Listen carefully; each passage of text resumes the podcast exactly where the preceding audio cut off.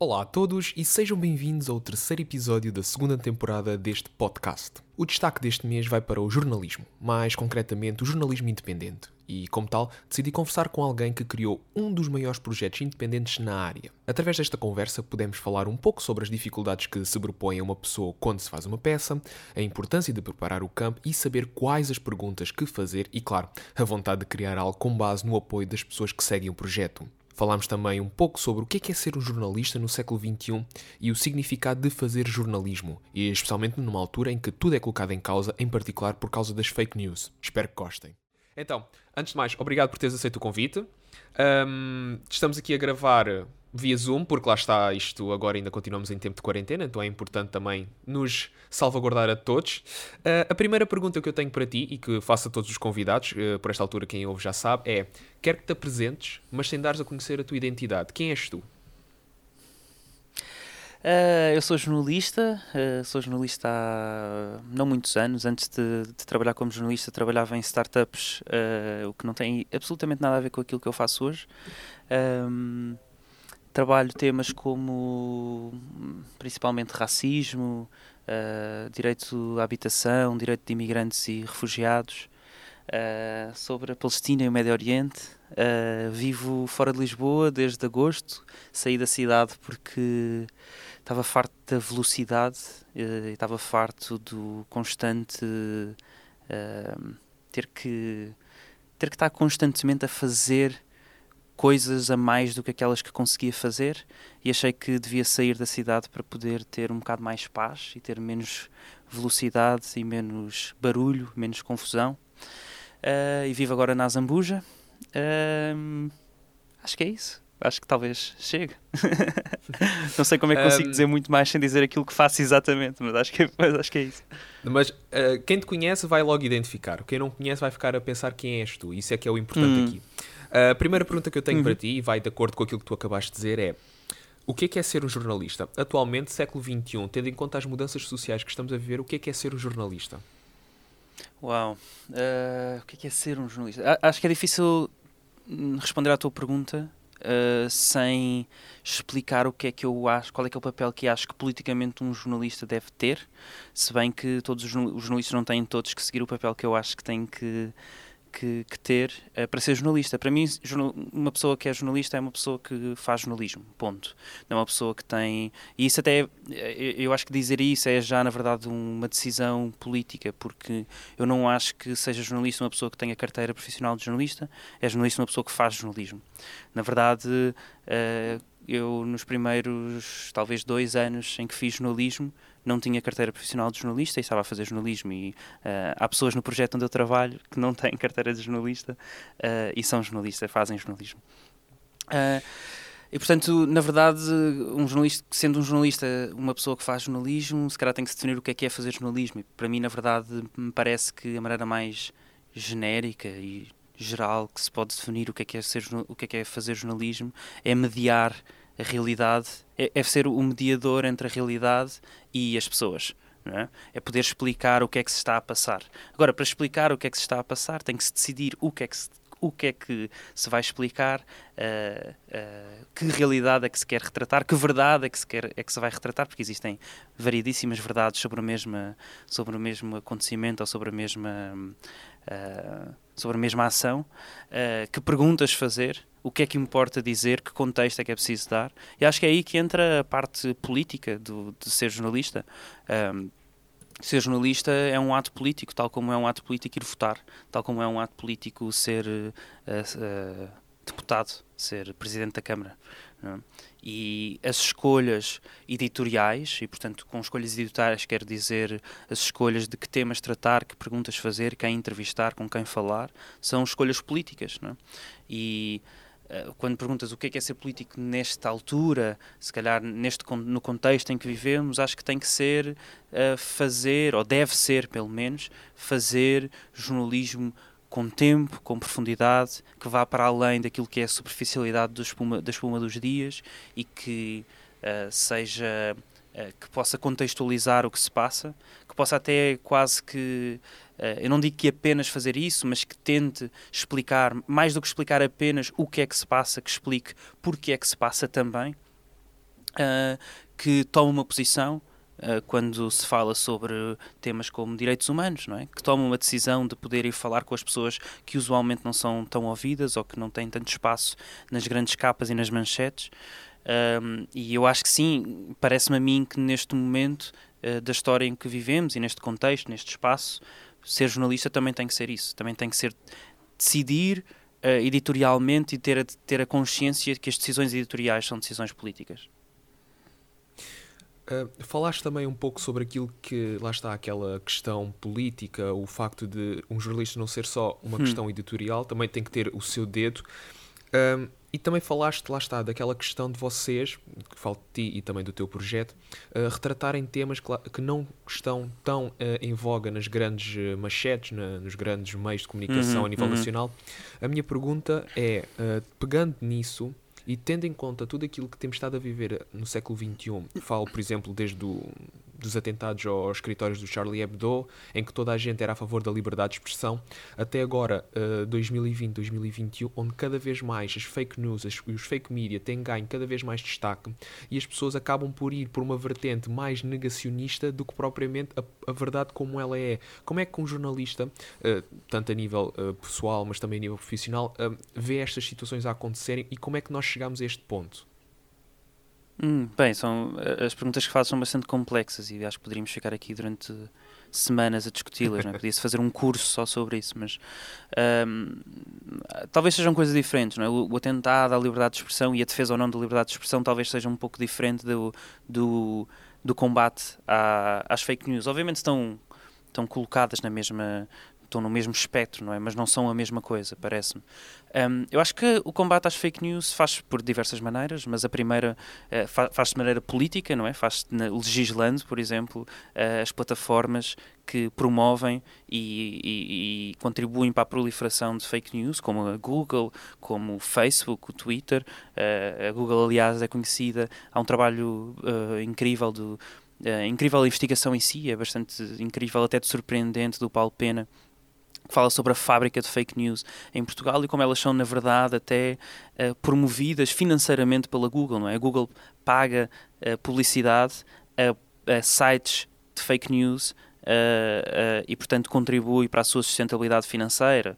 Uh, o, o, que é bastante estranho. Portanto, pode ser feito e, portanto, o combate à fake news tem que ir por aí, não é? Tem que ir por legislar, garantir que não se, não se está a promover a sustentabilidade financeira ou até o lucro de pessoas que, que, que, estão a criar fake news. A outra coisa que se pode ir é por eh, legislar um, um, de maneira diferente órgãos de comunicação social, não colocar, por exemplo, na, e aqui estou a falar de Portugal, a entidade reguladora da comunicação social legisla e, e fiscaliza um, e coloca na mesma caixa órgãos de comunicação social que são. Uh, produtores de fake news e outros que não são, não é? Se fores a ver, eh, órgãos como, por exemplo, Notícias Viriato estão na mesma caixa, que são órgãos de, de, fake news, estão na mesma, e órgãos de desinformação, estão na mesma caixa que o público, não é? Que é um órgão de jornalismo de referência em Portugal. Uh, e, portanto, isso também se faz de maneira uh, uh, legislativa, não é? Mudar a lei, mudar a maneira como, como, como essas instituições devem trabalhar. Agora, o jornalismo também tem o seu papel, e o, e o papel do jornalismo tem que ser diferenciar-se das fake news. a produção de fake news é, tem, obviamente, um objetivo político, não é? Quase sempre tem um objetivo político, também tem um objetivo financeiro, as pessoas querem fazer dinheiro com ela e por isso é que as fazem, uma parte delas, pelo menos. Uh, mas a produção em si das fake news uh, uh, segue uma linha de produção e um processo, até se calhar de maneira provocadora, um processo de edição, de criação de fake news, que na verdade é muito parecido com aquilo que se transformou a maior parte da produção de jornalismo nos órgãos tradicionais nos últimos 10 anos, que é visto que se faz dinheiro através de publicidade, tem que se e a publicidade aparece por cliques, tem que se ter cada vez mais cliques e como se tem, cada, tem que ter cada vez mais cliques, tem que ter cada vez mais peças produzidas ou mais notícias, digamos assim, mais conteúdos.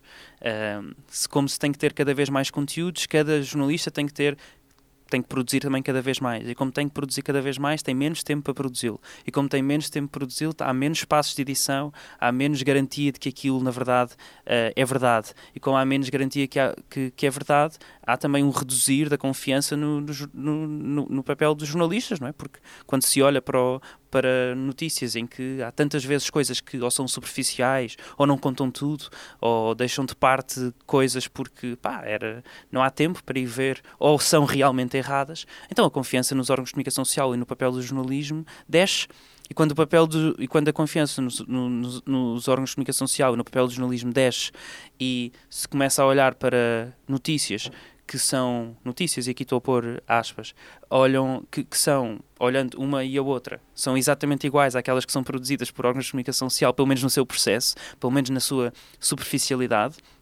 e quando tu já olhas para um e não sabes se é verdade, e olhas para o outro também não sabes se é verdade, não há nenhuma diferenciação entre aquilo que são fake news ou desinformação ou aquilo que, são, ou aquilo que é produzido por órgãos de comunicação social. Eu sei que isto é injusto e eu estou a hiperbolizar de propósito o, aquilo, a maneira como os órgãos de comunicação social trabalham, porque nem, não só nem todos os jornalistas trabalham assim, como nem todos os órgãos de comunicação social trabalham para todas as peças assim.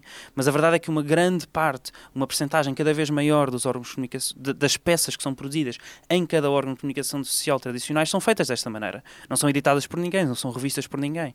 E, portanto, quando chegam ao, ao online, na verdade assemelham-se muito ao, ao, à desinformação. E eu acho que o papel do jornalismo e o papel dos órgãos de comunicação social é diferenciarem-se exatamente disso. É dizerem, não, não, não, não para, para superficialidade, para mentiras e para algo que não foi editado por ninguém, então existem as fake news, existe a desinformação. Aquilo que nós vamos fazer é diferente. E vai ser diferente desde o, e, e vai parecer diferente também desde o momento em que vocês olham e leem a primeira frase ou leem o primeiro parágrafo desta notícia. Porque aqui vai ser muito óbvio que nós fizemos o nosso trabalho de edição, o nosso trabalho de jornalismo, na verdade, é isso que é o jornalismo, e de mediação, não é? Mas e eu é acho que esse deve ser o papel do, do, do, do, jornalismo no combate às fake news. Não chega, mas se formos a perguntar o que é que nós, enquanto jornalistas, ou nós, enquanto órgãos de comunicação social, devemos fazer, é isso. Agora, queria só deixar uma coisa também clara, talvez vamos falar sobre isso, mas não são os jornalistas individualmente uh, que estão no, no fim da, da hierarquia, no fim da cadeia alimentar, que vão resolver o problema do jornalismo. Não é? uh, isto tem que, ser um, tem que ser um papel muito diferente, uh, tem que ser uma, uma revolução muito diferente daquela que, que se calhar se pensa à primeira vista, porque não são as pessoas que põem no site aquela notícia que tiveram que fazer oito notícias naquele dia que têm a culpa de terem que fazer notícias, oito notícias por dia. Não é? E, e, era isso que eu também ia, ia falar, que é o facto de cada vez mais um, os grandes meios de comunicação social aderem mais à forma do clickbait, ou seja, uh, escreve uma notícia que por ela, quando tu carregas no link, está uh, muito incompleta, ou seja, tem apenas uma percentagem da informação necessária e depois vais a ver no título, é o título mais chamativo que tu encontras, que é para as pessoas aderirem, carregarem, acederem à página e lá está, terem os tais cliques que tu falas.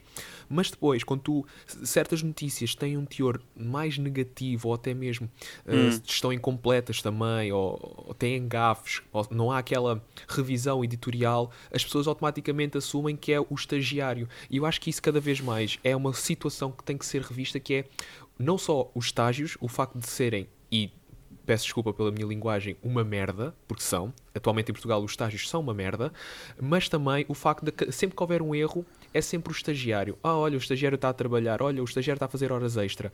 Porquê é que nós temos esta mentalidade? Nós portugueses, mas também fora disso, mas porquê que há sempre uma culpa? Nunca há do género, olha, esta notícia está mal escrita, o editor viu mal. Não, é sempre, ah, isso foi o puto que fez isso. Ah, isso foi o gajo que entrou há pouco tempo. Porquê? Porque o neoliberalismo ganhou porque o neoliberalismo nos veio contar nos últimos 30 ou 40 anos de que a sociedade não existe, nós estamos é todos uns contra os outros individualmente e portanto quando há culpa de alguma coisa a culpa é do indivíduo, a culpa é da pessoa que fez isso e nós não deixarmos de olhar para os problemas como problemas estruturais, como problemas que são muito maiores do que as pessoas. é? Portanto quando um, o tal estagiário, e que, e muito provavelmente até um estagiário, ou pelo menos é, uma, é um precário, fez esse erro, não pensamos que ele é parte de uma estrutura que fez com que ele seja precário, que não tenha meios e que não tenha tempo para poder uh, fazer investigação, para poder fazer revisão, que não existe um editor ou um revisor a seguir ao texto que ele escreveu para garantir que aquilo que foi posto online está bem feito e foi visto por mais do que uma ou duas ou três ou quatro pessoas e que ele tem que ir todos os dias dormir a pensar se vai conseguir chegar ao final do mês e que tem que ir todos os dias dormir ou todos os meses quando recebe o seu salário, tem que decidir se pode comer ou se pode dormir em Lisboa, se pode pagar a sua renda ou se pode, ou se pode alimentar-se. E aí claramente foi uma vitória do neoliberalismo, não é? O, o, o neoliberalismo vem nos dizer que isto não, isto não é um problema social, isto não é sequer um problema de classes, isto não é um problema de responsáveis e, e, e, e, representados, é um problema de indivíduos contra indivíduos. Agora, há uma coisa que é certa, quando se diz o estagiário errou, e eu, eu concordo contigo, não é, não é a maneira certa de olhar para o problema, porque não se vai à raiz do problema, acredito muito mais em, em, em soluções ou em, ou, nem só em soluções, mas em problemas radicais, problemas que, que vão à raiz, uh, uh, uh, problemas que são a raiz do problema e soluções que vão à raiz do problema e, portanto, são radicais. Um, quando se diz ainda assim o problema foi do estagiário, muito provavelmente até estamos a, a, ser certos, porque aquela pessoa ou é um falso estágio, ou é um falso recibo verde, ou é um precário que ganha 600 ou 700 euros vivendo em Lisboa e não consegue pagar a sua renda, que ganha um bocadinho mais do que o salário mínimo e faz provavelmente horas extras todas as semanas não pagas, uh, que não tem qualquer tipo de, de poder nas decisões editoriais da, da sua redação e que, fa, e que é um pau mandado que faz aquilo que lhe, que lhe dizem, não porque, porque lhe apetece ou porque, ou porque não tem vontade de fazer algo diferente, mas porque ou é isso ou é isso. Ou é jornalista assim ou não é jornalista. E há, e há pessoas que têm o sonho de serem jornalistas e querem ser jornalistas, ou então há pessoas até que não conseguem, que, que acham que não vão conseguir encontrar um outro trabalho e têm que o fazer. Agora, o problema é muito mais estrutural, é muito, é, é, é muito mais. Uh, sistémico do que é o, o, a individualização do erro ou da culpa até. E o que é que tu achas que possa ser uma boa solução para isto? Atualmente, lá está, existem pessoas que não querem aderir a estágios, muitas vezes que, não, que são não remunerados. Porquê? Porque automaticamente lê-se, uh, entre na, pode não estar explícito, mas entre linhas está lá uh, pago com experiência, ou seja, parece claro, que isso claro, nos vai claro. alimentar, parece que é a experiência que nos vai dar, uh, lá está, como tu dizes, dinheiro para pagar a renda, seja em Lisboa, seja outra cidade, ou até mesmo dinheiro para nós comermos. Uh, pois lá, e isto agora está-me a fazer lembrar um sketch dos Gato Fedorento já antigo, em que uma conta do restaurante era paga com miminhos.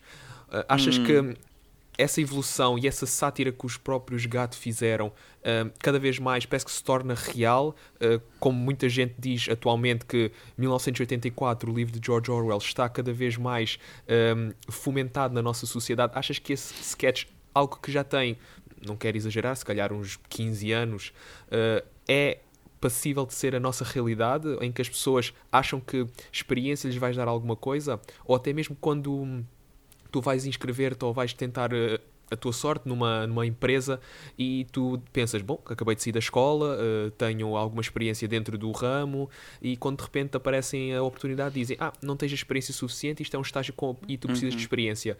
Eu, às vezes faz, faz-me confusão essa, essa questão do, da experiência porque parece que eles querem que nós tenhamos 10 anos de experiência quando a gente tem 5 meses fora da escola.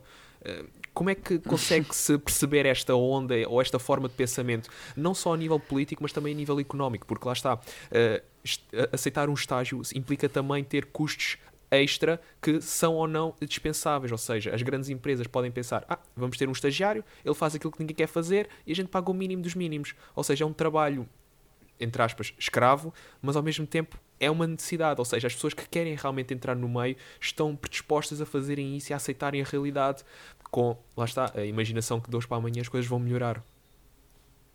Eu, eu, eu só não concordo que isso seja uma coisa, só não tenho a certeza vá, que isso seja uma coisa que cada vez mais aconteça e que só agora que seja a realidade. Muito provavelmente quando, quando os Gato Fedorento fizeram esse sketch, se calhar já era a realidade, se calhar há 10 anos isto já é a realidade ou há 15. Eu só sou jornalista há, há 3 ou 4 e nunca trabalhei numa outra redação, portanto, se calhar não sou a melhor pessoa para, para responder se era ou não assim, mas aquilo que me parece é que hoje em dia é assim. Um, e talvez já tenha sido antes, não tenho a certeza. Agora, essa escolha de, de isso, tu, isso tu dizes é totalmente verdade, não é? Essa, essa ideia da procura constante de por estagiários, às vezes nem sequer são exatamente estagiários, mas a procura constante de pessoas que não têm experiência suficiente e que, e que vão olhar para essa oportunidade, mesmo que seja mal paga, mesmo ou que não seja paga de todo. Um, Uh, mas, mas veem isso como uma única oportunidade, não é? Uma oportunidade para trabalhar numa grande redação, uh, porque, não há, porque não há muitas outras, não é? Mesmo projetos uh, de jornalismo independentes, mais pequenos, epá, usualmente não têm dinheiro sequer para contratar alguém, não é? Que projetos de jornalismo independente em Portugal é que têm realmente trabalhadores, que têm contratos de trabalho, não é? Também não, não é, é, é, difícil. E se calhar podemos também falar mais à frente sobre como é que então nós resolvemos esse assunto pelo lado desses projetos. Mas dentro das redações, às vezes a, única oportunidade é essa. Porque aquilo que temos visto acontecer é uma contínua. Uh, uh, reestruturação, e aqui estou a usar mesmo as palavras uh, que são usualmente usadas para fazer isso, que na verdade aquilo que querem dizer são retirar as pessoas que estão há mais tempo nas redações e que ganham mais dinheiro também, têm mais experiência, etc., uh, para virem ser um, substituídas por dois ou três uh, substitutos que ganham, portanto, o, um terço daquilo que, que essas pessoas ganham e que fazem muito mais trabalho, que fazem muito mais peças por dia, mas todas elas com menos, com menos, com menos uh, qualidade, que não vão ser revistas, etc, etc. Agora, um, ehm, isso aí é o que acontece, não é? Quais é que são as consequências disso? Em, primeiro lugar, isto nós já falamos, não é? A contínua uh, uh, degradação do, da qualidade do jornalismo, mas isso já falámos. A outra, uma outra consequência claríssima disso é que um, os estágios, os, os, estágios e os falsos estágios também perpetuam, obviamente, as desigualdades no acesso à profissão. É? Uma, como tu dizias há pouco, nem toda a gente consegue, nem, nem toda a gente consegue uh, aceitar um estágio não pago, não é? ou mal pago porque as pessoas têm que pagar as suas contas e, portanto, só as pessoas privilegiadas é que vão poder aceitar isso. Pá, porque os pais, porque ainda têm a casa dos pais onde, onde viver e não têm que pagar contas, porque epá, conseguem um, eh, não pagar a renda porque têm algum dinheiro poupado. Uh, então, e as outras pessoas? As, os pobres, uh, as pessoas que não conseguiram poupar dinheiro para um, um dia chegarem ao final do seu curso e conseguirem fazer um estágio não remunerado durante seis meses ou que depois se perpetua mais um, dois anos, três anos, uh, sem conseguirem uh, a ganharem menos do que o salário mínimo porque é um estágio. Não é? Pá, essas pessoas nunca vão chegar às redações e por isso nós olhamos para as redações em Portugal e são quase todas elas cheias de homens ou mulheres brancas de classe média alta, classe média, média alta, que vivem em Lisboa, que vivem, que são todas mais ou menos da mesma, do, da, da, da, não só da mesma classe, mas que vêm todas mais ou menos dos mesmos sítios e das mesmas e dos mesmos backgrounds. Pelo menos as pessoas que estão que conseguem eventualmente subir também nesses nesses nesses sítios e nessas redações. Agora, uh, e estas são algumas das consequências. Agora, como é que se resolve? Uh, acho que isso só resolve com uma, com uma revolução no jornalismo e com uma revolução no, na maneira como nós não só organizamos e gerimos o jornalismo, mas também como produzimos jornalismo. Uh, não vai chegar uh, vir agora um diretor e dizer: olha, pá, se calhar em vez de pagarmos uh, como estágio, vamos pagar-lhes o salário mínimo. E já há aqui uma, uma, uma mudança um, um bocadinho maior. Eh, porque a única coisa que isso vai fazer é com que seja um bocadinho melhor do que, o, do que, do que era ontem.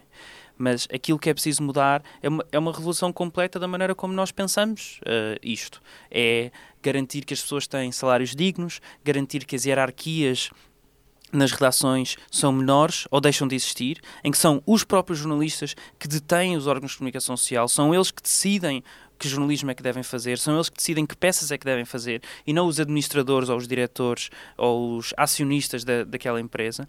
Que se deixe de fazer jornalismo uh, com fins lucrativos, o jornalismo é um bem público e o, e o, acesso à informação deve ser um direito básico e, portanto, não pode ser, uh, não pode ter fins lucrativos, tal como, por exemplo, o acesso a, a água ou canalização não deve ter fins lucrativos, né? mas isto é, é, uma opinião muito própria.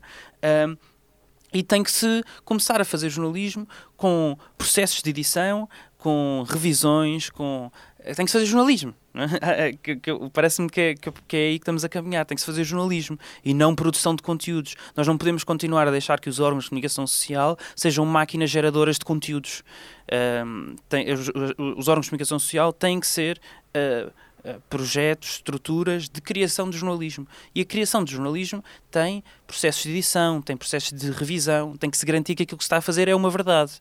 Não há só uma verdade, mas que aquilo pelo menos é uma das verdades. Uh, e que tem que ser feito com honestidade, tem que ser feito com uh, de uma maneira justa, etc, etc, etc. Uh, agora, como, eu não sei como é que nós chegamos lá, não é? Porque não vão ser os diretores que vão que se vão lembrar de agora, de repente, uh, dizer: ah pá, olha, afinal nós vamos abdicar do nosso privilégio uh, enquanto diretores e vamos deixar que isto mude. Não vão ser, não é? Porque, tal como a Audrey Lorde diz uh, the master's tools will never dismantle the master's house não é? as ferramentas do mestre nunca vão acabar com a sua própria casa não é? os privilegiados nunca vão abdicar por sua por sua vontade do, do, do seu privilégio e portanto tem que se fazer coisas diferentes acho que uma das coisas que se tem que fazer é mostrar que é, que é possível fazer diferente mostrar que existem outros órgãos de comunicação social que conseguem de maneiras diferentes, sem hierarquias, sem fins lucrativos, com tempo, com profundidade, que conseguem ainda assim ser sustentáveis, ter, ter contratos de trabalho, ter dignidade uh, e, e, criar jornalismo que tenha impacto realmente na vida das pessoas. E portanto é preciso criar essas alternativas para mostrar. Sim, vocês dizem que isto é a única maneira. Não, não, não. Está ali outra. Pode ser diferente, pode, ser, pode ter menos uh, visualizações no site, pode, ter, pode até nem ter publicidade, mas uh, pode não ter lucros, mas, mas pelo menos existe e continuas e está lá. E há jornalistas que saem dos vossos sítios para ir para lá trabalhar porque acham que aquilo é melhor. Pá, outras soluções é os próprios jornalistas, dentro dessas redações, poderem juntar-se para fazerem, para fazerem alguma coisa. Agora, quem sou eu que nunca trabalhei numa, numa redação tradicional para vir dizer o que é que os outros devem fazer? Uh, acho que uma das, um, um, dos papéis é pelo menos ir fazer coisas diferentes para vir mostrar que é possível. Uh, mas para isso acontecer, é preciso que muito mais projetos de jornalismo independente em Portugal tenham trabalhadores, tenham contratos de trabalho, façam um jornalismo diferente, com profundidade, etc. Porque também não chega apenas criar os projetos e dizer eles existem. Pá, não, tem, é, é, é suposto é, eles, eles poderem mostrar realmente que são uma alternativa viável. E é interessante tu falares disso, dos projetos alternativos e de, das outras vertentes do jornalismo, mas também uh, não indo dentro daquilo que é os meios tradicionais de comunicação ou as grandes empresas, porque tu próprio eh, fazes parte um meio de comunicação alternativo independente e é sobre isso que eu queria falar e acho que tu aproveitaste a e vou aproveitar a, aquilo que tu estavas a falar, que é para dar essa entrada no, no, no, teu projeto, naquilo que tu fazes atualmente enquanto jornalista e do projeto que fazes parte. É um projeto independente que sobrevive maioritariamente com base naqueles que te apoiam o trabalho uh, e também de bolsas uhum. que vocês têm estado a receber. A primeira uhum. questão, e acho que é, isto é uma dúvida pessoal que eu tenho, é a força e a vontade de criar algo independente. Como é que surge ou como é que vocês conseguem pensar? Sabem que mais foda-se, está na altura de entrarmos nisto. Como é que vamos fazer? Quais é que são aquelas bases que têm que haver?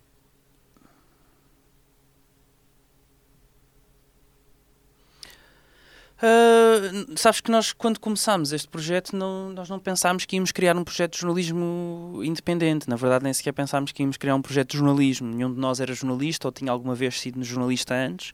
Talvez essa até tenha sido uma das vantagens para fazermos algo diferente e alternativo àquilo que, àquilo que é a norma, era exatamente nunca tínhamos estado numa redação e, portanto, nós nem sequer sabíamos o que, é que era a norma, não é? podíamos até vê-lo de fora, mas não sabíamos o que, é que era trabalhar numa redação quando começámos.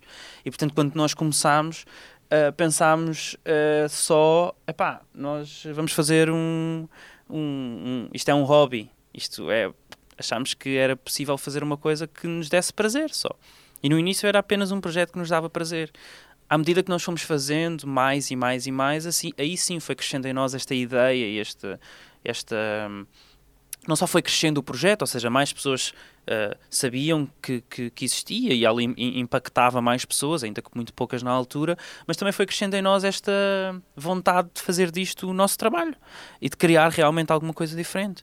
E só passados dois anos, talvez um ano e meio, dois anos, é que passámos a fazer isto profissionalmente. E aí sim já tínhamos uma, uma ou duas pessoas que tinham sido jornalistas, uma delas tinha trabalhado até numa grande redação, a outra tinha sido freelancer, uh, ou, ou, era freelancer num, num, num, outro pequeno meio.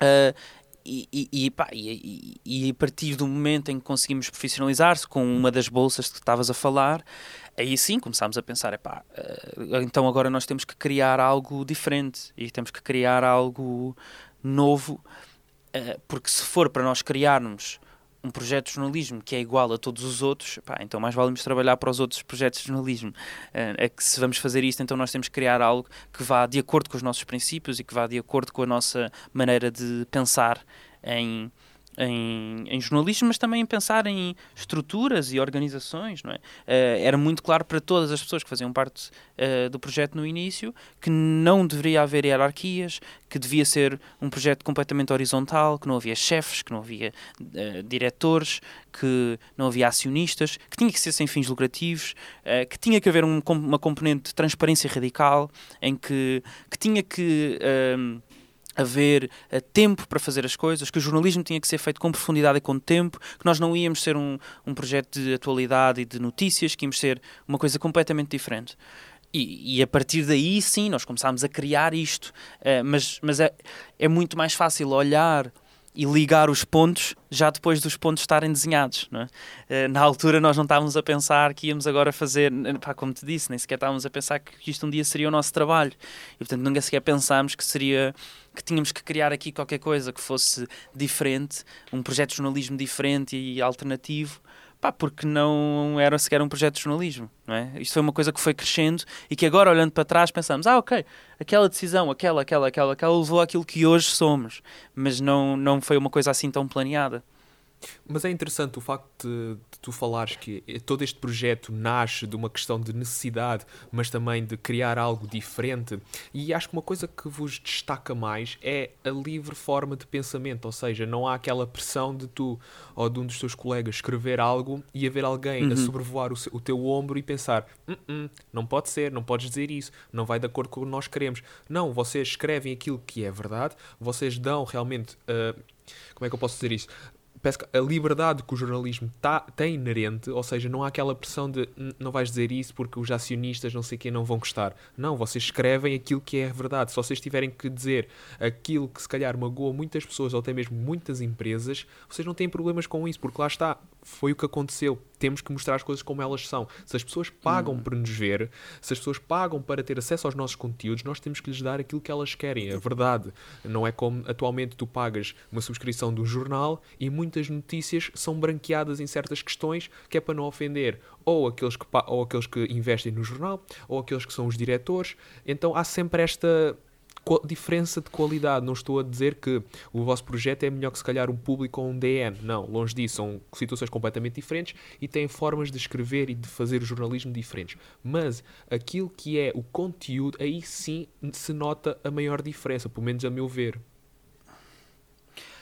Pois. Uh eu também não, eu não, não gosto muito de ir na, nas, acho que nas teorias de conspiração que talvez uma grande parte do, do, da audiência tenha ao olhar para grandes órgãos de comunicação social a dizer de género, pá, uh, e essas notícias que o acionista foi aí, censurou e vocês não, não deixaram. Sim, talvez isso aconteça, às vezes acontece dessa maneira tão direta, mas usualmente não é uma coisa assim tão direta, não é? Usualmente é uma coisa muito mais... Uh, uh, muito mais sistémica e estrutural do que ir o acionista ou o diretor dizer, pá, não, isto aqui, tu sobre isto não podes falar porque o nosso, o nosso uh, investidor maior não deixa. Às vezes tem apenas a ver com teres tempo para ires investigar. Muitas das vezes tem a ver com teres tempo. Porque se, se fizermos um exercício de ir falar sobre uma. Não sei, um caso interessante. O caso de, do, do espancamento e da tortura que aconteceu dentro da esquadra de Alfragide, ali na.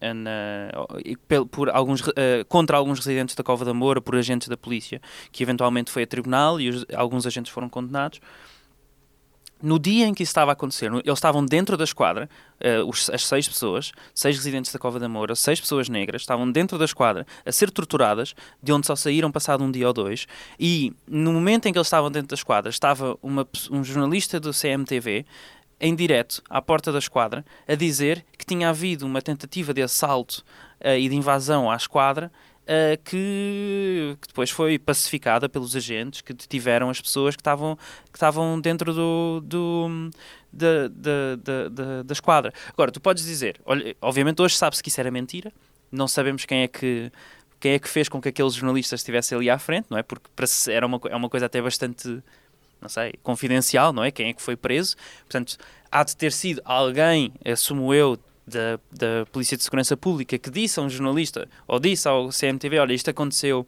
e eles foram para lá, mas isto já é uma assunção minha. Mas se o jornalista da CMTV, uh, uh, uh, se o diretor lhe disse: Olha, nós sabemos disto, tens de ir para lá e vai fazer lá um direto e o, e o, o agente da PSD diz, olha, foi isto, isto, isto, isto que aconteceu. E nós pensarmos, pá, é uma, é uma fonte oficial, não é? É uma fonte oficial do Estado, disse-me que foi isto que aconteceu, porque é que eu não haverei de acreditar? Então vou dizer isto, estou aqui, estou em direto, tenho que dizer qualquer coisa, então vou dizer que foi isto que aconteceu. Então e agora se tu dissesses, em vez de dizeres apenas, em vez de ir para lá em direto e em meia hora tens que decidir o que é que vais dizer à frente de uma câmara, eu digo-te assim, olha, não diga já nada, porque ainda não sabemos exatamente o que aconteceu, ainda nem sequer falámos sequer com as pessoas que estão dentro da esquadra, espera aí um mês, dois meses, três meses, o que for, até tu descobrires o que realmente aconteceu. E quando descobrires o que realmente aconteceu, vem dizer-nos. E aí sim eu ponho-te à frente de uma câmara e tu falas. O que é que essa pessoa vai, iria descobrir? Dois dias depois as pessoas iam sair da esquadra, ia falar com as pessoas que tinham saído da esquadra e lhes perguntar então o que é que aconteceu. Eles iam dizer que tinham sido torturados dentro da esquadra. Uh, ele ia ver até que a sua cara, que a cara estava transfigurada, que tinham claramente mazelas e, e que o corpo estava estava uh, tava, mostrava que tinham sido que tinham sido pelo menos uh, fisicamente violentados e a partir daí ia tentar perceber muito mais do que é que tinha acontecido. Ia tentar perceber se calhar será que isto é normal? Será que já aconteceu com outras pessoas? Será que o que é que aconteceu antes na Cova da Moura que fez com que eles tivessem ido à esquadra? E muitas das vezes é apenas uma questão de tempo.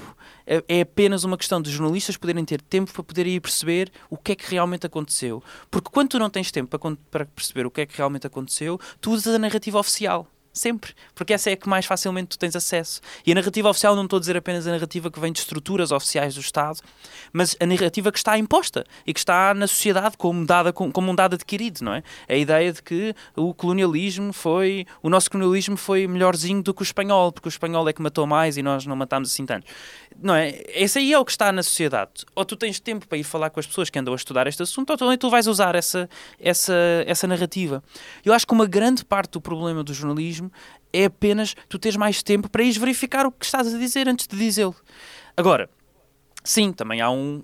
Se formos pelo outro lado, também há outros problemas uh, que têm a ver com a independência do poder económico, a independência do poder político, que essas só se, ultrapassam, só se ultrapassam sendo independente. E quando o nosso projeto se chama uh, de jornalismo independente, aquilo que quer dizer é que são os próprios jornalistas, independentemente de qualquer outro poder, que decidem o que é que se passa no seu órgão de comunicação social, tanto editorialmente como em termos de, de estrutura e de organização. Não, nós não temos que responder a publicitários, nós não temos que responder a acionistas, nem a administradores, nem a diretores, nem sequer internamente temos uma hierarquia definida. E, portanto, somos independentes no sentido em que somos nós que decidimos aquilo que estamos a fazer, porque sim porque achamos que essa é a única maneira de nós fazermos o jornalismo que nós queremos. Isso deixa-nos, como tu dizias ou como sugerias, deixa-nos decidir falar sobre aquilo que nós quisermos. Isso sim, é, uma, é um grande privilégio. Uh, nós não temos que pensar o que é que vai acontecer se. Epá, não, nós uh, respondemos a nós próprios, não é? Uh, e o facto de tentarmos criar um projeto que seja sustentado pelas pessoas, ainda não somos, ainda não conseguimos chegar lá, mas eventualmente vamos chegar a um ponto onde são só as pessoas, são, o nosso orçamento é 100% financiado pelas pessoas. Um, então, a partir desse momento, é, nós é, temos uma independência ainda maior, porque o que acontece é que num órgão de comunicação social, se, se fizer uma, uma notícia ou uma reportagem, ou uma investigação sobre como é que, sei lá, uh, sobre a EDP, que é um, um dos maiores, uh, in, uma das maiores influências em termos de compra de publicidade e, portanto, também em termos de sustentabilidade dos órgãos de comunicação sociais tradicionais em Portugal, sim, pode, pode haver gente da EDP que fica uh, zangada, chateada. Nós não queremos que isso aconteça. Uh, e, e, depois, o que acontece também é, se isso acontecer num órgão de comunicação social tradicional, a EDP fica chateada e diz, é pá, olha, eu não sei se isso acontece ou não, mas vamos dizer até que eles dizem, pá, olhem, desculpem lá, mas nós vamos deixar de fazer publicidade no vosso jornal porque já se percebeu que vocês andam a, a dizer mal de nós. Pronto, dizem isso, é pá, uma coisa totalmente hipotética, mas dizem isso. É pá, sim, há uma percentagem eh, significativa do orçamento daquelas pessoas que depende da EDP. E há salários que se calhar ficam por pagar se, se a EDP não continuar a pôr lá dinheiro. E portanto, eles dizem, é pronto, pá, temos que pensar. E até podes dizer, ok, não, mas pá, os jornalistas, ou os, ou os diretores, neste caso, e os administradores daquele órgão, nunca iriam rebaixar-se ao ponto de dizer, é pá, não E, e se calhar há muitos diretores que não o fazem e dizem, pá, eu estou-me a cagar para o que a EDP me diz, se eles tiram o dinheiro, tiram o dinheiro, nós arranjamos dinheiro de outra maneira. Tudo bem. Agora, o que nós queremos é não chegar ao ponto disso algum dia sequer ser pensado. Porque a média de contribuições do nosso projeto são 6 euros por mês. Se houver um dia um, um, um, uh, uma pessoa que, que, que, contribua todos os meses e que diga assim: é pá, vocês agora fizeram esta coisa que me deixou realmente muito chateado, esta investigação deixou-me muito chateado, eu vou deixar de ser contribuidor. E nós dizemos: pronto, são 6 euros, é pá, não são 6 euros que vão pagar o salário de ninguém. E nós queremos Uh, um, um, do, um, dos grandes objetivos de ser financiado pelas pessoas é exatamente a redução da influência que cada pessoa individualmente pode ter, ou que cada projeto, estrutura, uh, neste caso pessoa, pode ter nas decisões editoriais ou na nossa sustentabilidade. Porque sim, são as, nós nunca vamos ser, nunca vamos deixar de, de ser influenciados, não é? As pessoas são influenciadas por tudo, pelas notícias, pelo que está na agenda, pelas pessoas que nos dão dinheiro, pelos políticos, por toda a gente isso é um, é um facto, é? as pessoas vão ser influenciadas. O que nós queremos é diminuir a capacidade de influência, principalmente na nossa sustentabilidade. E é interessante tu falares disso, da, da pressão das pessoas e dos, da forma como vocês fazem também o vosso próprio jornalismo. Uma coisa que eu reparei numa das vossas mais recentes reportagens, que até durou dois anos a fazer, que está agora a ser lançada, que já Não podemos nomear, toda? Mas que é excelente, aconselho toda a gente, assim que souber o nome da pessoa, vão ouvir isto porque é um assunto que é. pouco ou nada se fala e que merece realmente uh, dar destaque a esta reportagem porque está muito bem feita, é o vosso estilo de entrevista, especialmente o teu, em que tu encostas mesmo a pessoa ali entre a espada e a parede. E eu sinto muitas vezes a pressão do, entrevista, do entrevistado em uh, não querer responder. Tu, tu metes mesmo a pessoa entre ali, mas porquê? Ah, não quer. E tu, tu notas aquela pressão de se ele, se ele meter a boca no trombone, está tudo lixado. E, e, tu tentas tirar o máximo proveito daquela entrevista e tu metes as pessoas desconfortáveis porque estás a tocar em assuntos e em áreas que pouco ou nada eles achavam que alguém iria compreender, mas depois chegas tu e o teu grupo, olhem, afinal nós sabemos como é que é. Como é que se processa hum. esta, esta forma de entrevista, mas também esta forma de apresentar os factos e dos questionar. É, porque o jornalismo também é isso, não é só apresentar, é também questionar porque é que isto está a ser feito assim. E a melhor forma de o fazer é questionando quem está no centro do problema. Sim. Eu, eu, acho que o papel do, do, jornalismo é escrutinar a democracia, responsabilizando as pessoas que fazem decisões e que são representantes políticos e dando voz às pessoas que são representadas sobre os problemas que lhes afetam e que as decisões que foram feitas por quem lhes representa uh, uh, e que consequências é que, é que têm na vida delas. E, portanto, nós temos uma diferença, nós fazemos uma diferença muito grande entre as entrevistas que durante uma investigação fazemos a uh, pessoas que foram um, afetadas por um problema, ou então, por outro lado, as pessoas que foram responsáveis por aquele problema. Não estou a dizer se muitas vezes não são as pessoas que diretamente foram responsáveis pelo problema, mas pessoas que tiveram responsabilidades de várias ordens. Não é? Sei lá, um deputado é obviamente responsável por fazer leis que protejam direitos das, das pessoas, não é? E portanto, dessa maneira, nós fazemos essa grande diferença. Quando nós fazemos entrevistas a pessoas que, estão, que são afetadas por um problema, pá, o, o nosso papel é ouvi-las, é ir perceber qual é que é o problema. Muitas vezes nem sequer temos um guião, muitas vezes nós chegamos ao pé delas e a única coisa que temos é tempo para ouvi-las. São quatro horas, às vezes, de entrevista para nós percebermos tudo, para que também, obviamente, as pessoas tenham confiança no, no nosso trabalho, que possam confiar de que nós vamos, não vamos uh, deturpar aquilo que as pessoas estão a dizer, mas que vamos à procura de, de ir perceber porque é que elas estão a ser afetadas por um problema qualquer. Esta investigação é um caso, essa que tu estás a falar é um caso, é um caso disso. Mas depois de nós termos ouvido todas estas pessoas, de termos os documentos que comprovam aquilo que elas estão a dizer, de termos investigado ao ponto de sabermos exatamente o que é que se passou, como se passou, quem decidiu, porquê, uh, uh, se calhar o porquê ainda não, mas, mas como decidiu, uh, de que maneira, qual foi o processo. então, quando nós chegamos ao pé das pessoas que foram responsáveis, nós podemos ser muito mais duros do que tu poderias ser se não soubesses o que é que se passa. Uh, isso não é uma coisa não é uma coisa minha não é uma coisa individual não sou só eu que faço é um estilo que nós tentamos uh, de alguma maneira aplicar uh, e depois se calhar sei lá uns parecem mais maus que outros uns gostam mais de picar do que outros. Isso já é uma coisa de estilo mas o estilo e o processo é um processo que nós tentamos fazer que é pá tentar chegar a uma entrevista com alguém que é responsável por um problema qualquer, ou por uma dada área, por um ângulo de um problema qualquer, e ir questionar o que é que fez ou o que é que não fez para que isso acontecesse. Para, e, portanto, eu só consigo fazer isso se eu, se eu estiver tão preparado como essa pessoa. E portanto, nós fazemos guiões que têm 20, 30 páginas com as perguntas, com uh, pensamos o que é que a pessoa irá responder àquela pergunta. Uh, se for a opção A, então eu tenho que dizer este contexto. Se for a opção C, eu tenho que fazer esta pergunta de follow-up. Se for a opção D, eu tenho que fazer isto. E essas perguntas são preparadas, essas entrevistas são preparadas ao mais ínfimo pormenor, para conseguirmos garantir que quando nós lá chegamos, pá, nós sabemos de tudo. Nós não estamos a, nós não estamos a brincar, nós não, nós não chegamos lá. Primeiro porque há uma possibilidade muito grande dessa pessoa não nos voltar a dar entrevistas. Mas a segunda, a segunda razão é mais porque pá, nós temos que garantir que saímos de lá e que nós conseguimos fazer as perguntas que realmente importam, tendo em conta aquele problema.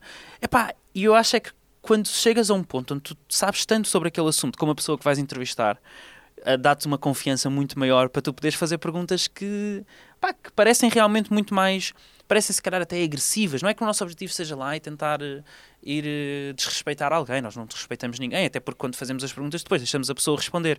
Mas nós queremos também, de alguma maneira, retirá-los da, da, zona de conforto, não é? Porque a maior parte das pessoas que são, responsa são responsáveis por um problema têm.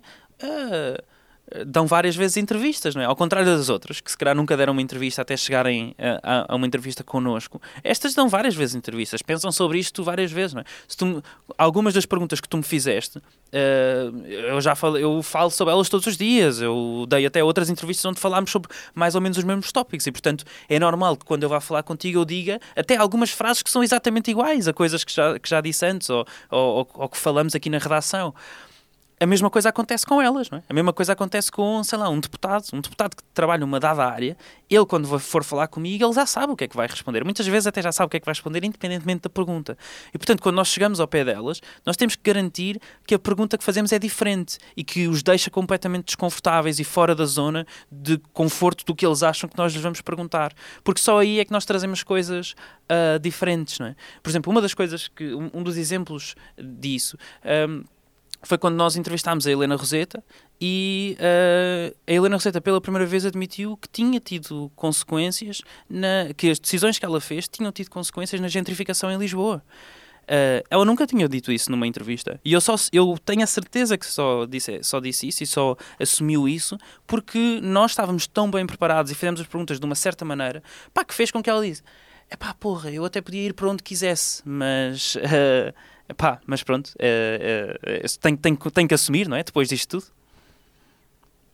E uh, essa vontade que vocês ah, têm de Oi? apresentar as perguntas diferentes, ouvir, mas também de vocês uh, fazerem algo que lhes permite não só, uh, lá está, da, darem a conhecer a verdade, mas também de, de certa maneira, tu deste esse exemplo em concreto. Eu sinto que há, há uma espécie de meteste, meteste a, a, pessoa à vontade ao ponto dela responder isso, porque lá está, porque isso é uma coisa que se calhar se fosse de um público ou se fosse de um, de um DN a apresentar essa resposta, era uma explosão total. Mas como são vocês, um grupo mais pequeno, não tem tanta repercussão. E agora, aquilo que eu queria questionar, uh, também para perceber isto, é, é mais a nível pessoal.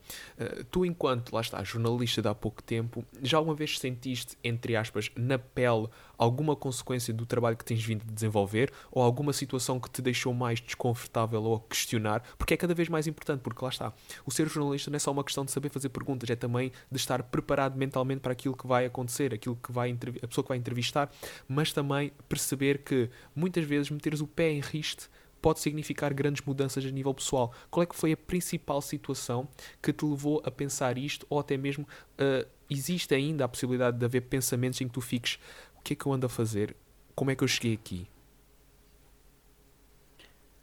Hum, não sei, eu nunca tive medo de ser jornalista, nunca, nunca, nunca aconteceu nada em que eu pensasse, pá, se calhar não devia ir por aqui porque isto vai correr mal para mim pessoalmente. Isso nunca me aconteceu, na verdade. Não, não posso dizer que sim, e já aconteceu de certeza com muitos jornalistas, mas comigo não.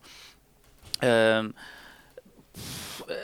acho que o, o, o, que nos, o que já nos aconteceu de mais uh, grave, digamos assim, pelo menos de, de pessoas que nós entrevistarmos uh, poderem, uh, sei lá, ficar chateados com coisas que nós fazemos e isso ter consequências foi, pá, um, alguns e-mails chateados, uh, de follow-up de entrevistas, pessoas a sair a meio de entrevistas também. Uh, pessoas a insultar-nos em entrevistas, mas não, não, não muito mais do que isso, não é? Nunca, nunca fizemos uma entrevista e depois chegou-nos aqui um capanga à porta da, da redação a dizer que nos ia bater. Pá, não, isso nunca, nunca aconteceu e não sei, espero que não aconteça no futuro, mas parece-me que, que um, aquilo que talvez cada vez mais aconteça são este tipo de coisas. Uh, pessoas que não gostaram da entrevista que fizemos e mandam-nos um e-mail chateados e nunca mais nos dão entrevistas na vida, por exemplo. E isso pode ser um problema, obviamente, não é? Pá, porque, sei lá, decisores políticos podem sempre decidir não dar-te entrevistas. É?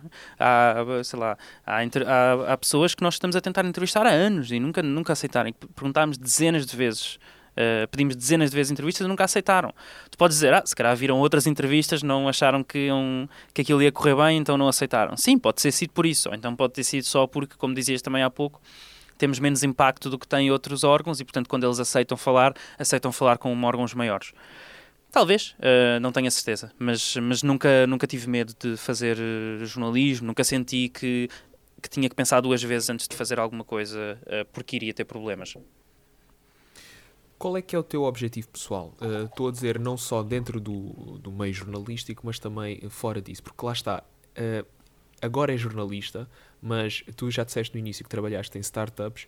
Qual é que é o teu principal objetivo? Pergunto-te também a nível profissional, mas também a nível pessoal, porque a criação de um projeto com este uh, tamanho não é algo que se faça uh, de forma leve. Isto tem algo muito pensado, tem muito, tem muito que se diga por trás. Então, o que é que para ti é essencial de hoje para amanhã, tendo em conta também a situação que vivemos por causa da pandemia, o que é que vai acontecer naquilo que é o teu contexto pessoal? Hum. Epá, pessoalmente, o meu objetivo é ser livre e feliz. Essa é a primeira coisa. Epá, depois quero que existam menos injustiças. essa, essa se calhar uma coisa um bocadinho mais geral. Uh, e depois, acho que pessoalmente, pelo menos, pessoalmente, profissionalmente, eu gosto de contar histórias e quero continuar a contar histórias. Uh, muito do trabalho que eu faço até é bastante egoísta. Um, é porque eu gosto de contar histórias e quero continuar a fazê-lo. Não é exatamente porque acho que uh, o, o, que estou a fazer vai mudar o mundo.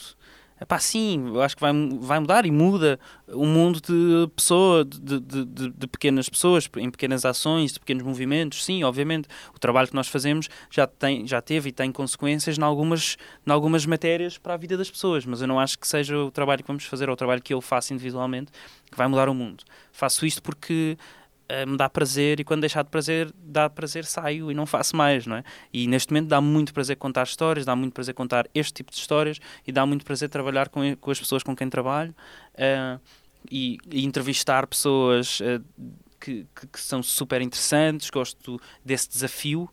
Agora, profissionalmente e de uma maneira até mais coletiva do que individual, o grande objetivo é que uh, um dia sejamos completamente financiados pelas pessoas e que a sustentabilidade do projeto não esteja dependente de nós ganharmos ou não bolsas. Porque quando chegamos a esse momento, esse momento muda completamente a, maneira, a nossa maneira de pensar. Porque a partir daí nós já não estamos a, a, pensar, é pá, isto agora mais nove meses temos que estar a fazer outra coisa. Pá, e há uma mudança, acho que vai haver uma mudança na maneira como, não uma mudança na maneira do jornalismo que estamos a fazer, acho que isso vai, vai, ser, vai ser igual, esperemos nós que continue a melhorar os, com os processos que, que vamos sempre mudando, mas vai ser diferente na maneira como, na, como a nossa mente fica muito mais clara e, e, com, e, e com menos, com menos uh, esforço e desgaste emocional, porque há um desgaste emocional grande de saber que, pá, neste momento, daqui a nove meses, na verdade, nove, dez meses, eh, nós sabemos que vamos deixar de ter dinheiro para, para aguentar a, redação como hoje já existe, não é? Podemos ganhar outra bolsa, entretanto, ou podemos até crescer os contributos de maneira a que nós fiquemos completamente sustentáveis. E, pá, tendo em conta o crescimento que hoje temos, se continuássemos a crescer da mesma maneira, no final do ano éramos totalmente sustentáveis. Uh, o que é inacreditável de pensar. Nós nunca pensámos que isso fosse possível em tão pouco tempo. Mas pronto, ainda é, um, ainda é longínquo. Uh, mas quando. Ou então ganhamos uma outra bolsa. Mas se não acontecer, é pá. Uh, pronto, e há um desgaste emocional sempre de pensar isso pode acontecer, isso pode acontecer, isso pode acontecer. agora. Pá, não sei, não, não, não consigo dizer exatamente quais é são os meus objetivos de longo prazo, porque eu nunca penso muito a longo prazo. Acho que penso sempre que não sei, tenho, tenho sempre a sensação que vou morrer novo, então que tenho que fazer tudo já, já, já, já, já.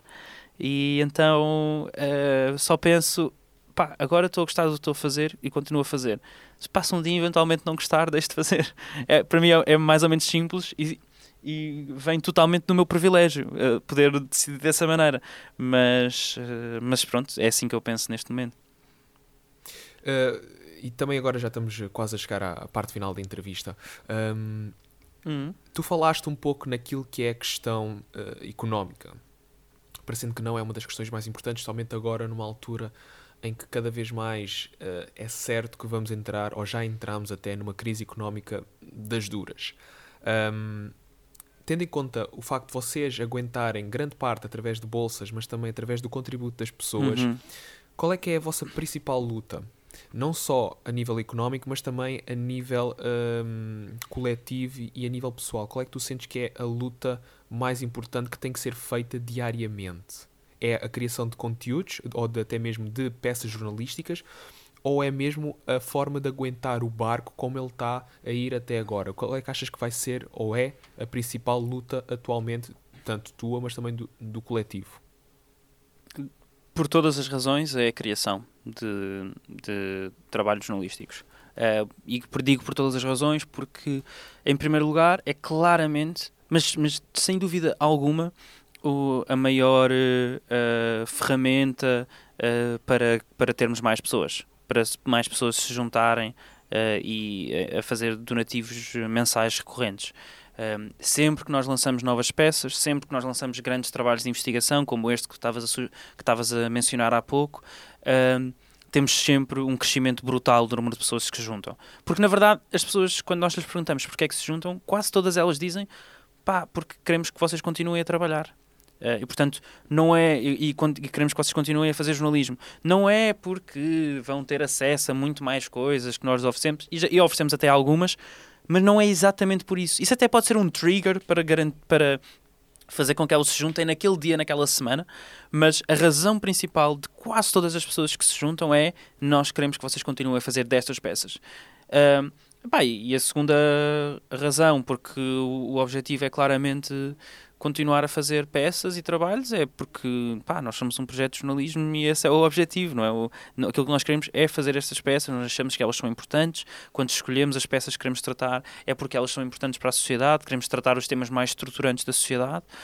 Um, Uh, e que impactam na vida das pessoas de maneira fundamental Uh, e, e, e, portanto temos que continuar a fazer esse nosso trabalho e, pá, e depois por outra razão também, porque me parece que é aquilo que nós individualmente nos dá mais prazer também fazer, não é? Pá, é, é um privilégio gigante mais uma vez, mas ter um trabalho que junta ao mesmo tempo um, o que tu gostas de fazer, o que achas que é importante fazer e que te dá um, uh, estabilidade, um contrato de trabalho, dinheiro ao fim do mês, é um privilégio do caraças, mas uh, o nosso objetivo é continuar a fazê-lo. Portanto, o aguentar o barco, na verdade, aguenta-se fazendo peças. Pode parecer estranho, não é? Porque é de género. Ou, ou tu fazes peças, ou então tu, tu focas-te em crescer uh, receitas. É? No nosso caso não são receitas, são donativos, mas ou focas-te numa coisa ou focas-te na outra. Pá, mas aquilo que nos temos apercebido é que quando nós nos focamos numa delas, a outra cresce. Pá, isso é ótimo. Agora, também para, para terminarmos, uh, falámos um pouco também sobre aquilo que é os estágios e as pessoas que querem entrar no meio. Qual é que é o uhum. principal uhum. conselho que tu dás a pessoas que estão ambicionando ir para o jornalismo ou até mesmo ingressar em projetos como o teu ou de criar algo do género? Qual é que é o principal conselho, mas também qual é que é um, a principal regra e preocupação que eles têm que ter no meio disto? Não, não te consigo responder à primeira parte da pergunta de como é que, qual é o meu conselho para as pessoas entrarem no jornalismo, Pá, porque eu nunca tive numa outra redação e, portanto, não sei dizer o que é que devem fazer. Agora, o que é que devem fazer para criar projetos de jornalismo independente, uh, ou até, na verdade, para se juntar a projetos de, de a, a, projetos de jornalismo independente, é só fazer. É fazer coisas, é criar o seu projeto. Uh, uh, e foi o facto também de terem criado outras coisas que nós pensámos, pá, esta pessoa consegue fazer parte disto. Pá, porque não consegues criar um projeto de jornalismo independente, sem, sem hierarquias, onde as pessoas têm uma responsabilidade enorme para fazer o seu próprio trabalho, porque não há não, não, não, não têm chefes a dizer-lhes o que é que elas têm que fazer. Um, uh, eh, num projeto destes, uh, tens que olhar para as pessoas e pensar: será que elas conseguem fazer isto? E olhar para o, para o passado delas e perceber pá, o que é que elas andaram a fazer que mostra que se nós os puséssemos a liderar uma. uma uma investigação que elas iam fazer. Iam, pá, por si. Não andavam aqui à espera que lhes dessem ordens. Acho que é por aí. Agora, o maior conselho que eu tenho para, o, para criar projetos de jornalismo é fazer, é criá-los, é começá-los. E não interessa se começam Uh, melhores agora ou se nós esperarmos seis meses vão ser um bocadinho melhores. Pá, eu sou profundamente uh, adepto de que tu deves fazer já porque é a única maneira de aprenderes, é ires fazendo. Uh, eu tenho um, um, um, grande ódio às primeiras peças que eu fiz do Fumaça, não consigo ouvi-las, pá, porque me vou sentir muito provavelmente, pá, mesmo por exemplo, a, a primeira série que nós fizemos de sempre, ah, não posso dizer o nome, mas a primeira série que nós fizemos de sempre, passada na Palestina, em, em, no Médio Oriente, um, em 2018, uh, eh, que ganhou, foi o primeiro prémio também que nós ganhámos, em, em prémio de jornalismo, eu lembro-me de nós ganhamos o prémio e eu pensei, pá, vou ouvir isto outra vez, não sei o que mais. Epá, e era. Eu estava envergonhado com aquilo. Mas se não estiveres envergonhado com coisas que fizeste há meses, é porque não estás a evoluir, não é? Então eu acho mesmo que se devia continuar a fazer, devia só começar. Epá, e, e o projeto que nós temos começou como um hobby, mais uma vez. Era só um, uma coisa que nos dava prazer. Uh, e depois, epá, quando começas alguma coisa que te dá prazer, queres continuar, não é? E se queres continuar, então tens que arranjar maneiras de continuar, etc. Pá, se aquilo não te der prazer, pá, paras, não é? E fazes outra coisa. Porque é muito mais difícil tu começares uma coisa quando já tem uma estrutura gigante e que tu não podes parar, porque, pá, essa estrutura já existe e agora tem que se continuar. Acho que é meio caminho andado para fazer coisas que não te apetece e que não gostas. Se começares a fazer uma coisa pequena, pá, que foste tu e mais um ou dois amigos e não sei o que mais, a mim parece-me que é muito mais fácil tu ires criando os pontos que depois, mais tarde, quando olhas para trás, pensas: é pá, eles ligam-se mesmo bem. Uh, estes pontos que eu fiz aqui, hoje em dia, têm como consequência o projeto que hoje tenho. Olha, muito obrigado por esta conversa. Um, foi mesmo elucidativo obrigado, uh, o facto de nós falarmos sobre o jornalismo e também aquilo que é o crescimento de um projeto independente versus hum. aquilo que é os grandes meios de comunicação, mas também para mim que eu também estudei jornalismo. Uh, e, e foi uma área que nunca me interessou muito, mas que lá está, fez parte da minha história e que tenho alguma curiosidade nela. Então isto foi uma boa forma também de compreender aquilo que está a acontecer, mas também aquilo que poderá acontecer. Uh, muito obrigado pela conversa e olha, boa sorte para o projeto. Muito obrigado também ao pessoal como também o coletivo e espero continuar a ouvir as vossas reportagens durante muito, muito tempo. Eu também, espero continuar a fazê-las. Muito obrigado. Obrigado por terem ficado até agora. Conseguiram descobrir com quem é que eu estive a falar? Se sim, deixem um comentário nas nossas redes sociais com o vosso palpite e não se esqueçam de nos seguir nos vossos agregadores de podcast favoritos, mas também nas redes sociais. Partilhem este episódio e ouçam todos aqueles que ficaram para trás se por acaso estiverem interessados ou não tiverem nada para fazer. Até ao próximo episódio, pessoal.